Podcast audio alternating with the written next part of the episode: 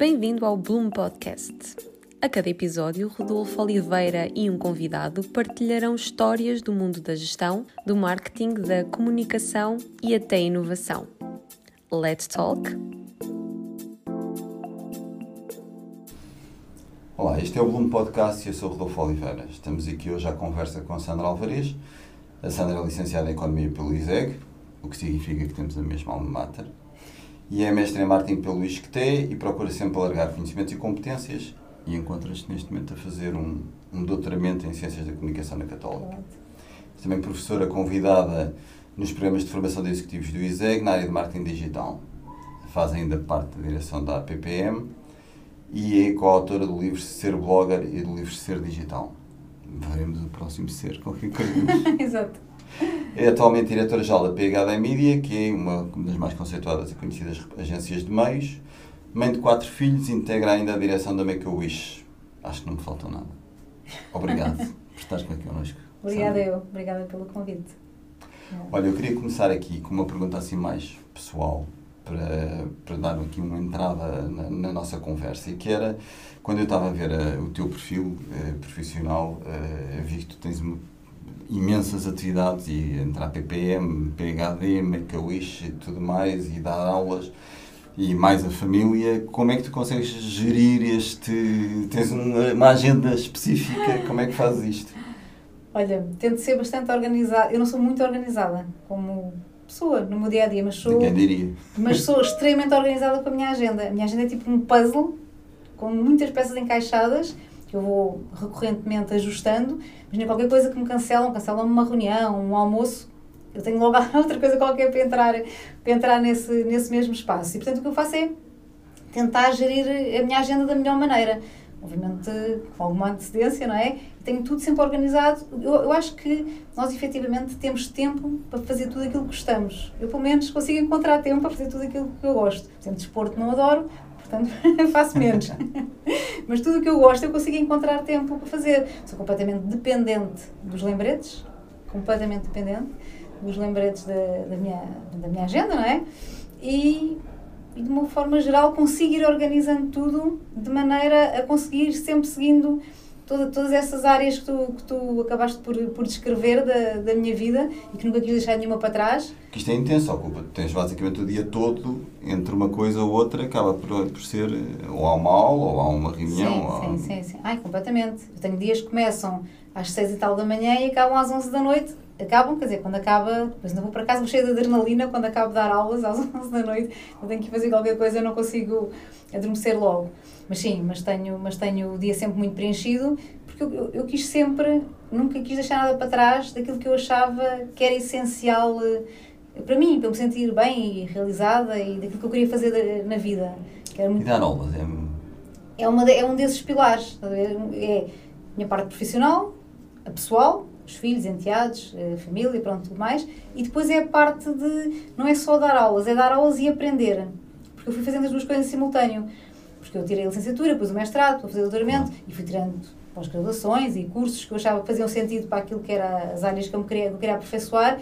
E, portanto, eu acabei por seguir estes três pilares, em que um deles é esse das aulas. Em que eu dou, mas também, mas também aprendo. As aulas eu acho uma coisa ótima para quem, quem nós, não é? Trabalha neste, neste mundo. Não só, não só me obriga a estudar, no sentido de ter tudo estruturado para ensinar, não é? Às vezes, uma coisa é aquilo que nós sabemos no dia a dia, outra coisa é irmos ensinar, temos de ter as coisas todas estruturadas. E por outro lado, ajuda-me imenso na parte de, de recrutamento. E é muito desafiante, encontro... um aluno a esse nível já é muito interativo, sim, sim, tipicamente, completamente, é? já, sim, já sim. questiona muito. Sim, eu estou na parte de, já de formação já para executivos, não é? estão as pós-graduações, os cursos de executivos, e sim, são pessoas que estão, estão ali porque querem, para começar, claro. não é? e depois são extremamente interessadas e colocam inúmeras questões, e nós aí também conseguimos identificar logo, há aqui um, uma pessoa com potencial para, para recrutar. Também essa componente da, da parte das aulas também é extremamente importante para mim e eu aproveito-a bastante claro, bem. Claro, bom. Uh, tu e a Carolina lançaram um livro que eu tem aparecido imensas vezes referenciado e que sei que tem, tem infelizmente ainda não o li, que tenho de confessar, mas gostaria. Uh, sobre um, esta questão da criação de presenças online. Uh, não sendo ainda um leitor, vamos dizer que estamos a tentar cativar um potencial leitor, quais são as vossas motivações e, e quais seriam, assim, se quisesses uma súmula de dois ou três pontos interessantes para eu me recordar relativamente ao, ao livro e a, e estes, quais são as guidelines, por assim dizer? Sim, sim. Nós, tá, estás a falar do segundo livro, imagino, do, segundo, do, sim, do sim, Ser sim, Digital, não é? Nós lançámos esse livro, aliás, já o tínhamos todos, todo preparado antes da pandemia e, e, e, o lançamento calhou mesmo, portanto, foi em junho de 2020, portanto, tinha começado a pandemia. Portanto, ele tornou-se ainda mais relevante naquele momento. Sim. Porque houve uma série de negócios que tiveram que se transformar para, para digital, não é? Para, fazer venda, vendas online. Portanto, todo o livro, todo o tema do livro tornou-se, ou seja, nós na altura quando o criámos, quando, quando escrevemos, não fazíamos ideia que ia obviamente haver a pandemia, mas tornou-se ainda mais relevante nesse momento. E o que é que nós, o que é que nós, o que é que nós sentíamos alguma falta, e por isso porque é que escrevemos esse livro. Nós sabemos que existem uma, existem uma série de guias, que são guias técnicos. Não é? Faz aqui, carrega neste botão, carrega ali, eh, nas redes sociais, em qualquer área digital. Mas o que nós sentíamos é que, às vezes, essa parte técnica se dissocia um bocadinho daquilo que são os valores básicos de marketing, os fundamentos, não é? os pilares. Eh, estamos a falar de, eh, de posicionamento, estamos a falar de identidade, por exemplo o livro não, não é só sobre isto, mas o livro ajuda a, a estruturar e, a, e a, que uma pessoa que quer ter uma presença online a pensar como é que o deve fazer, ou seja, não começar a construir a casa pelo telhado. É? Então vamos, vamos, pensar, eu quero ter uma presença online, seja uma pessoa, seja uma empresa, seja uma marca, como é, como é que vou fazê-lo? O que é que é a minha diferenciação? O que é que é o meu posicionamento? Como é que eu quero ser visto? Como é que eu não quero ser visto? Este tipo, é um bocadinho este tipo de informação. Depois, e depois, obviamente, em conjunto com aquilo que são as disciplinas uh, do digital. Até porque a parte técnica, no fundo, acaba por ser uma, uma. é a execução disso tudo, não é bem. é, é otimizar isso, por assim dizer. Sem é? dúvida, é? sem dúvida. E nós às vezes víamos, e mesmo a nível de, de livros, que lemos bastante e, e acompanhamos, é, sentíamos que havia muitos manuais do A a Z, nesse sentido mais técnico, mas que depois não juntavam tanto esta, esta componente, na realidade são, são básicos do marketing, mas que se aplica a qualquer área do marketing, seja o digital, seja, seja outro, não é? Portanto, nós tentámos ir buscar toda essa, essa informação que achamos que é importante para quem quer ter uma presença online, que se deve pensar nisso antes de, de se abrir um perfil numa rede social, criar eh, um site, uh, o que seja, criar um e-commerce, não é? Sim, verdade. As pessoas acabam por sempre, acho que é um, um gesto mais de impulso e depois pensam no que é que querem fazer. Mais do que outra Muitas coisa, vezes é? é isso, muitas vezes vou, vou abrir, vou fazer, vou lançar esta marca, pronto. Sem, sem pensar, sem estruturar. Portanto, e ali, aqui, o nosso livro, se vires, é um bocadinho, um bocadinho ajudar nesse pensamento. Como é que eu devo pensar, como é que eu devo fazer? Então, quero, quero, quero falar sobre storytelling. Como é que eu vou pensar? Qual é a história que eu quero contar? Como é que eu quero ser visto? Que identidade é que eu quero ter? Que imagem é que eu quero ter? Fala tudo, fala muito de todas essas áreas. Como é que eu vou medir? Depois há um capítulo que é sobre a parte da, da medição. E, pronto, e depois nós tentámos ir buscar exemplos uh, e, e transformá-lo, fizemos através de entrevistas, de pessoas que nós achámos relevantes em cada uma daquelas áreas. Imagina, estou-me a lembrar, por exemplo, na parte da medição. Entrevistámos o Bernardo Correia, que é o Country Manager uhum. da Google, em que ele nos disse, então se, pessoa, se uma pessoa quer ter uma presença online, uma marca, pronto, por, por aí fora, como é que deve medir? Que ferramentas é que deve utilizar? Nós já sabíamos quais eram, mas ele, ele vem-nos dar também o testemunho dele, como é que achava que era, que era relevante ser feito. Por exemplo, a N, outro exemplo, a Gracinha Viterbo, na parte da, da credibilidade. Por exemplo, são N exemplos. Cada, sim, capítulo, sim, tem, sim, cada capítulo tem depois uma pessoa que vem falar sobre aquele tema do capítulo. Nós, numa fase inicial, explicamos como é que, como é que achamos que, que a pessoa deverá fazê-lo e depois essa pessoa vem dar o seu testemunho. Porque é giro, porque eu acho que mesmo ao nível pessoal, uh, uh, há muita gente que nem sequer tem essa noção de que, uh, da percepção que depois criam a quem está do outro lado a ser impactado claro. pelo... porque as pessoas acabam por viver no seu no Sim, sua bolha, não é? Claro, claro. Não, isso, é, isso é extremamente relevante, as pessoas ficam chocadas. Ai, porque aquelas pessoas têm aquela imagem de mim? A nossa imagem somos nós que a criamos, não é? Pronto, é, é um bocadinho esse, esse guia de, de como fazer. Não posso dizer, ah, o, livro, o livro não tem uma conclusão. Não, quer dizer, tem uma, o livro tem uma conclusão, mas, mas não, não é para concluir nada. Portanto, é, é muito mais uma, uma, uma tentativa de nós partilharmos aquilo que nós aprendemos não é, ao longo de cada uma de nós com muitos anos de experiência e que achamos que as pessoas devem aplicar quando querem ter uma presença, uma presença online. Porque isso vai ficar para sempre, mais vai desaparecer. Claro. Né? Tudo, tudo, tudo que nós pomos online, nós sabemos que depois. Não- Às vezes, infelizmente. e às vezes, infelizmente. E portanto, o livro é, é- é um bocadinho esse. a nossa partilha de como é que nós, Uhum. como é que nós achamos que, deveria ser feito. Excelente. E, e passando agora para um bocadinho para o, para o- para o teu dia a dia na, na parte profissional, tu no fundo acompanhaste aqui uma evolução da, da, da forma como as pessoas pensam estrategicamente a sua, a sua presença mediática e a utilização do marketing mix na parte também do planeamento de mídia. Dirias, dando aqui uma perspectiva, quais foram os drivers de mudança que tu sentiste que ao longo deste tempo que, que evoluíram nessa, nessa utilização? Da mídia, Sim. Olha, primeiro, em primeiro logo, em primeiro lugar, eu tenho, tenho vindo a sentir que a mídia tem vindo a ganhar eh, peso naquilo que é o marketing mix. Eh, em, que sentido? No- na mídia, nós, a mídia sempre foi muito baseada em dados, não é? E, e cada vez mais, nós conseguimos medir praticamente tudo o que fazemos. Isso, isso tem feito, e como a mentalidade dos marketeers e de quem exige resultados é muito, então vou fazer isto, qual é o resultado que vai ter. Portanto, eu tenho sentido que o facto da mídia permitir medir tudo o que é feito tem, lhe tem trazido valor adicional. Depois nós temos sido, temos sido uma das áreas que temos evoluído muito em termos de, de toda a área de, de digital. E, portanto, em termos do peso no Media Mix, eu acho, acho que tem vindo a, a, a ganhar peso, sendo que, por outro lado, também sinto que toda a parte de criação de conteúdos, não é? se pensarmos naquilo que é, que é o Media Mix e como é, que- como é que ele tem vindo a ser distribuído, sinto que a mídia tem, tem ganho peso, mas, mas toda, toda a parte de conteúdos de marca também tem vindo a, a ganhar peso e da ativação de marca. Agora, estes dois anos, últimos anos não porque estivemos parados, não é? Não, não podíamos, por restrições, mas, por exemplo, toda a área de eventos, de, de criar experiências, de criar conteúdo, também tem vindo a, a ser desenvolvida. Quando as agências de meios conseguem incorporar também essa área, é? Que, é, que, é, que é uma das nossas áreas, portanto, toda, toda a área da mídia tem vindo, tem vindo a crescer. Não sei se era exatamente essa, essa era a pergunta que me era. estavas a... E, e- e, digamos, um, eh, pegando nisso, tu notas alguma mudança ou evolução em termos dos formatos utilizados e, que- e que tipo de formatos é que se usam? Se há uma mudança nos formatos e também se existe alguma tendência, digamos, se, se há setores que usam mais uma coisa ou outra, ou se é uma coisa mais ou menos transversal, se, há, se, se isso também se consegue ter essa percepção. Sim.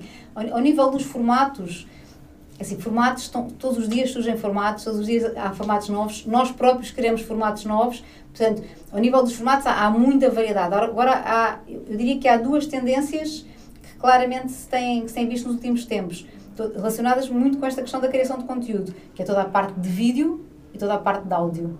Nós notamos que são duas áreas que crescem, crescem muito. Mas basta pensarmos agora, transpondo para os formatos, tudo o que é os lives, os reels, os stories, são, são, são formatos que, que se desenvolveram, que se desenvolveram mais agora na, na- nestes últimos dois anos, não é?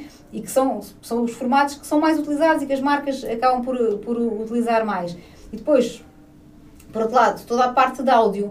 Uh, o áudio tem vindo a crescer ao longo dos últimos anos e nós notamos não só as marcas a criar conteúdos em áudio, como os podcasts, não é? por Uhum. exemplo, ou a patrocinar também conteúdos, conteúdos de áudio. Portanto, vídeo e áudio são, são claramente a- as duas grandes áreas de, que crescem.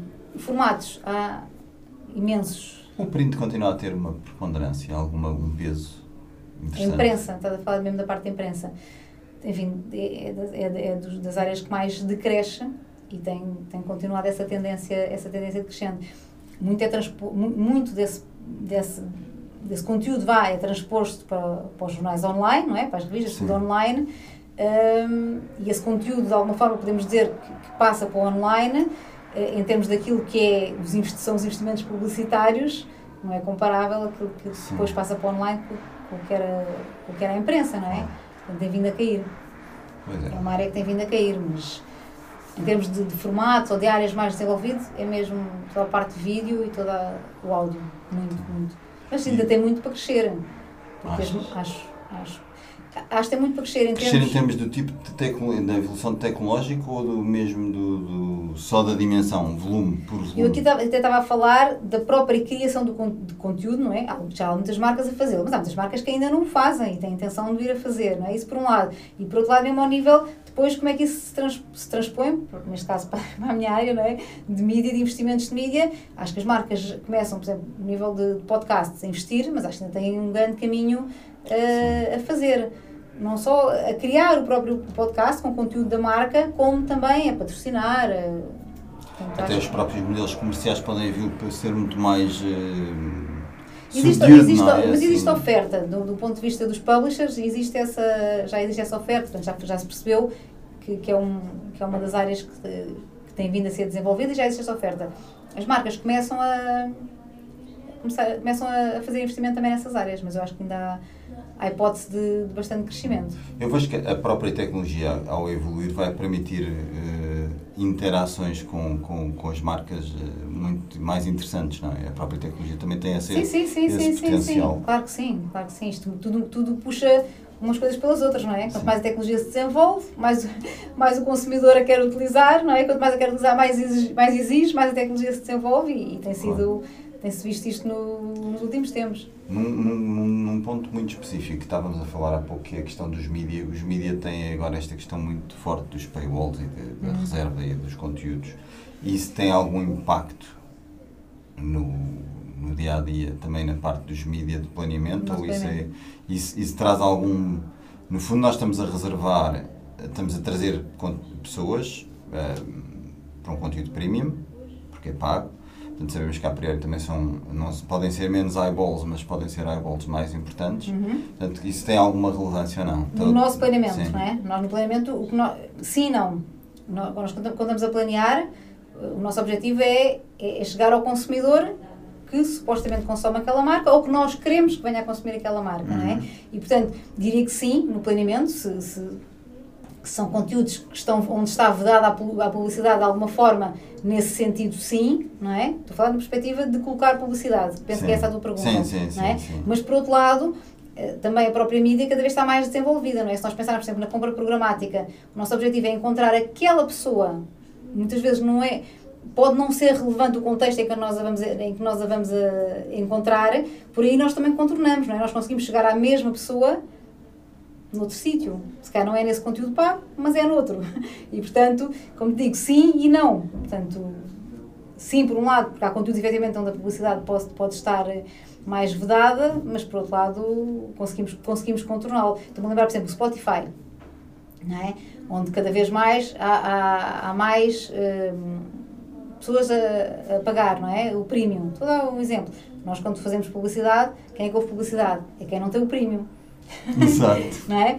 Mas continua a ser extremamente relevante, porque quem é que tem o prêmio? Pai, 5% da, da população, portanto, quem tem também não é ainda uma quantidade de gente que nos limite Claro. de um ponto de vista da, do planeamento de mídia. Claro. Pois é, é Portanto, interessante esse conceito da, da, da- na parte, sim, claramente, do Spotify. Eu, eu, eu acabo por ser dos... Spotify, por exemplo. Sim, um eu, exemplo, eu sou um é? dos que uso o free. Uma, uma, uma coisa também curiosa é até que ponto eh, um, há mudanças de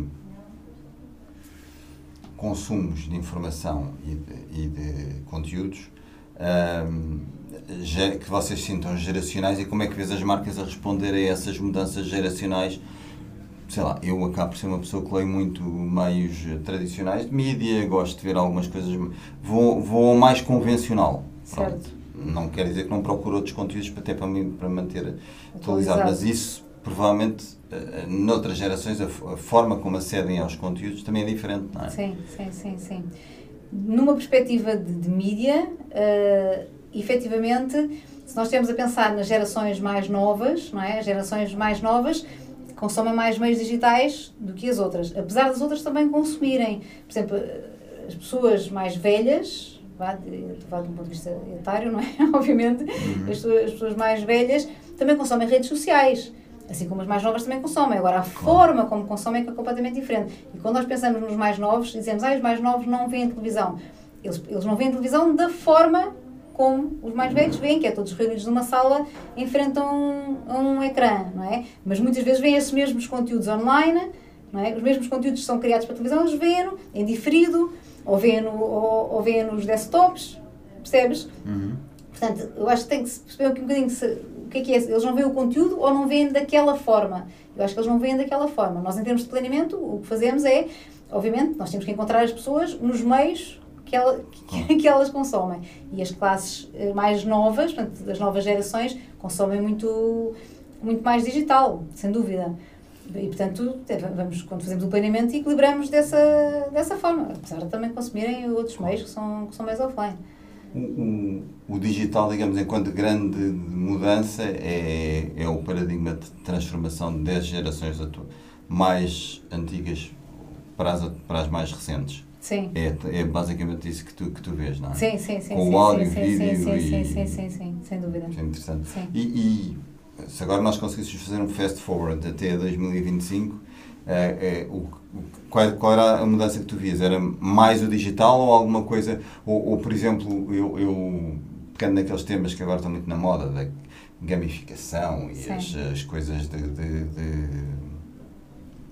de, de, interação, onde é que tu vias essas mudanças mais fortes as a acontecer? realidades virtuais, realidades aumentadas, estás a falar, estás a falar uh, disso tudo. É assim, 2025 é já. É verdade, é verdade. Está Mas está tudo a mudar tão Está tudo a depressa. mudar, claro. Portanto, nós, três também anos. ninguém previa o que aconteceu nos últimos, nos últimos dois, não é? O que, eu, o que eu acho que vai continuar a acontecer, especialmente, é, tra- transversalmente, nem, nem nem focaria tanto na área de, de mídia, transversalmente, é cada vez mais os dados, não é? A ganharem relevância. A data que nós recolhemos a ganhar relevância. A tecnologia a desenvolver-se cada, cada vez mais. O que ainda, nos- o que ainda permite que tudo seja medido. Não é? O facto da tecnologia se desenvolver ainda vem dar mais força à importância que os dados têm. E cada vez mais o marketing é dependente desses dados. Porque tudo é medido. Os marketeers, falo com quem falas eh, diariamente também, com certeza, querem, querem medir tudo, querem saber o que. Então, na tua área é a mesma coisa, não é? Eu, eu, ponho uma notícia, o que é que isso representa em termos de, de valor, não é? Tentando transpor um bocadinho eh, para a Claro tua que sim. área, mas connosco é igual, portanto, quer-se medir tudo. E o desenvolvimento da tecnologia potencia ainda, ainda mais essa, essa parte dos dados. Portanto, eu vejo os dados a serem cada vez mais importantes, a terem uma presença cada vez maior, cada vez maior no marketing e a ser cada vez mais decisivos, ou seja, cada vez mais importantes para as decisões que são tomadas, não é?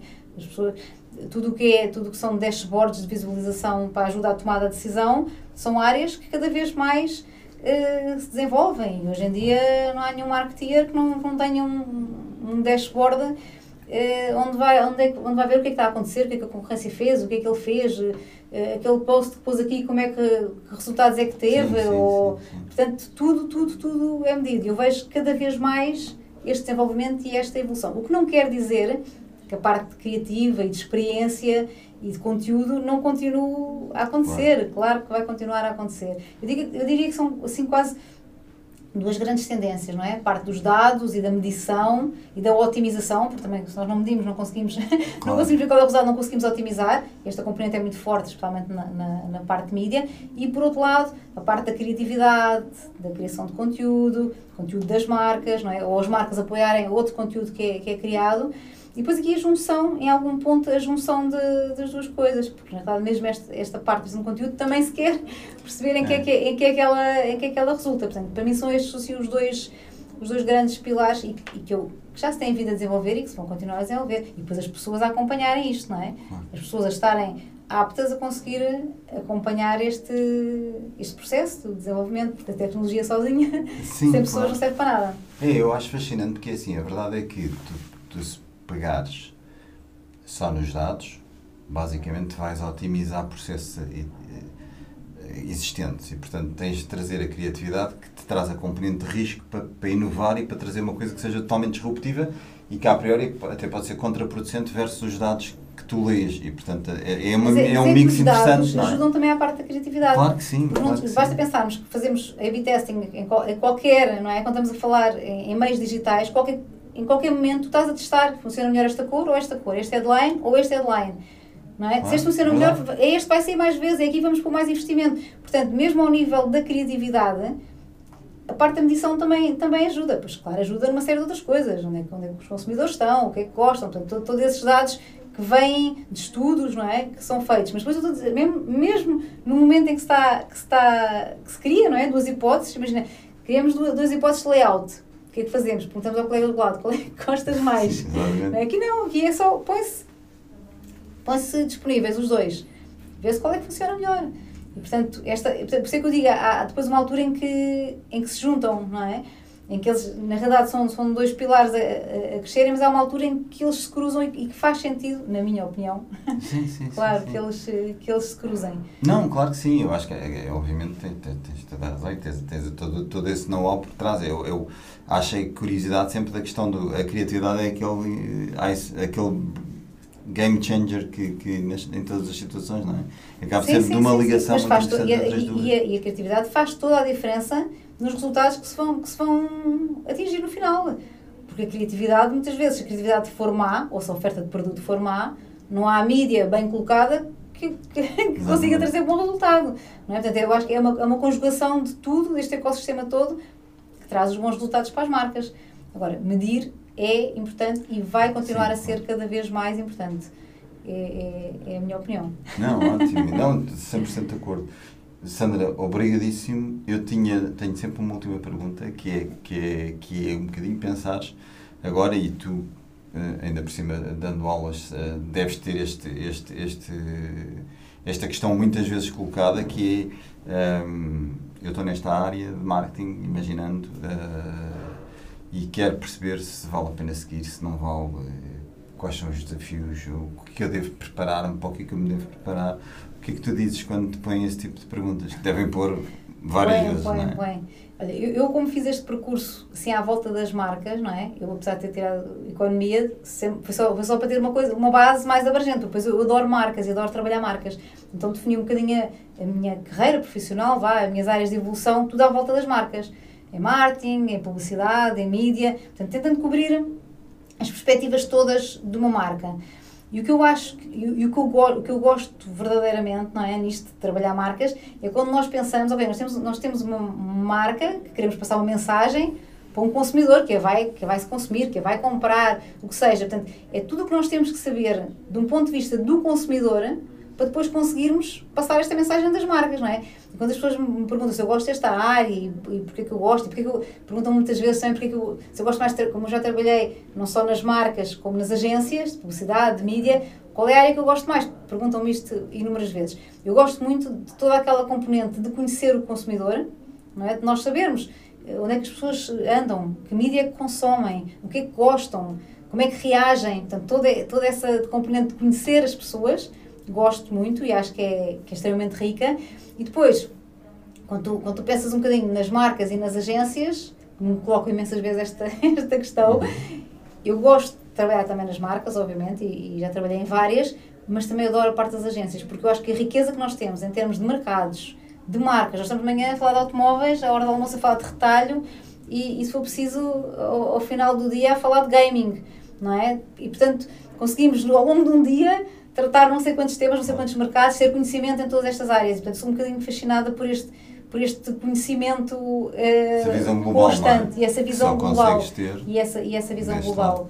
E portanto, para pessoas que querem trabalhar nesta área, eu, eu, eu sou, ser- sou extremamente motivada a dizer, a dizer que sim. E eu, eu, eu gosto especialmente da, da, da parte do conhecimento do consumidor e depois perceber que estratégias é que, nós, é que nós temos que montar não é? para fazer chegar a mensagem das marcas às pessoas, que basicamente é este, é assim um bocadinho este objetivo da, da nossa área, mais numa perspectiva ou noutra, é sempre esse, esse o objetivo. Portanto, eu recomendo vivamente. Os desafios é, é que é difícil, ninguém, ninguém acha que é fácil, porque é como tudo, não é? Tudo dá é muito intenso, trabalho, é? é é intenso, intenso. dá muito trabalho, as pessoas têm que, têm que gostar, têm que estudar, têm que se preparar, mas no final do dia é ótimo. E muita questão, do, tu dizias, dos dados, não é? As pessoas têm de ter alguma noção de que agora os dados vão ser uma parte que vai estar sempre é. presente. Sim, Já é há muito sim. tempo, mas cada vez é mais, cada vez é mais. Sim, Ou seja, só dizer, ah, eu tenho criatividade, não, já não é o... Já, quer dizer, pelo menos pode essa pessoa só ter criatividade, mas tem que ter alguém que complemente que, que tenha, Claro. que tenha a, outra, a outra componente. Porque Excelente. efetivamente nos dias de hoje, sem dados, é difícil. Sim, sim, sim. Obrigado, Sandra. Obrigada. Obrigada.